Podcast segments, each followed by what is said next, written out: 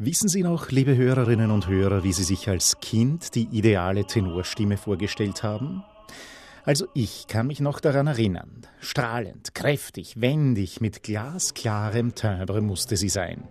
Begriffe wie Spinto oder Heldentenor waren mir damals noch nicht bekannt.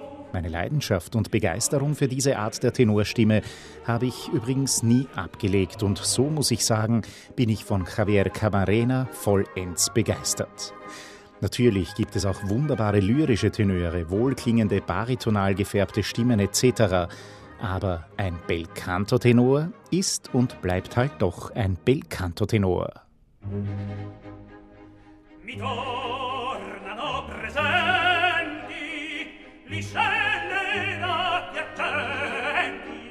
Gaetano Donizetti hat in der Karriere von Javier Camarena von Beginn an eine bedeutende Rolle gespielt.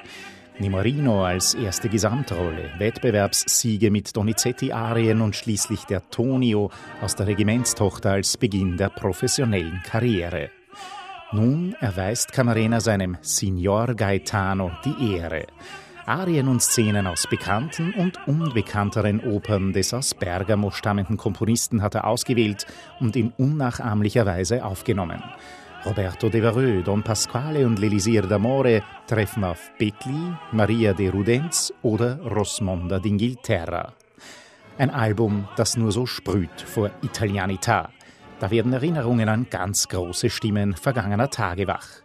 Einen erheblichen Beitrag dazu leistet hier aber auch der Dirigent Riccardo Fritzer, der gut und gerne als ausgesprochener Donizetti-Spezialist bezeichnet werden kann, leitet er doch seit 2017 das Donizetti Opernfestival in Bergamo.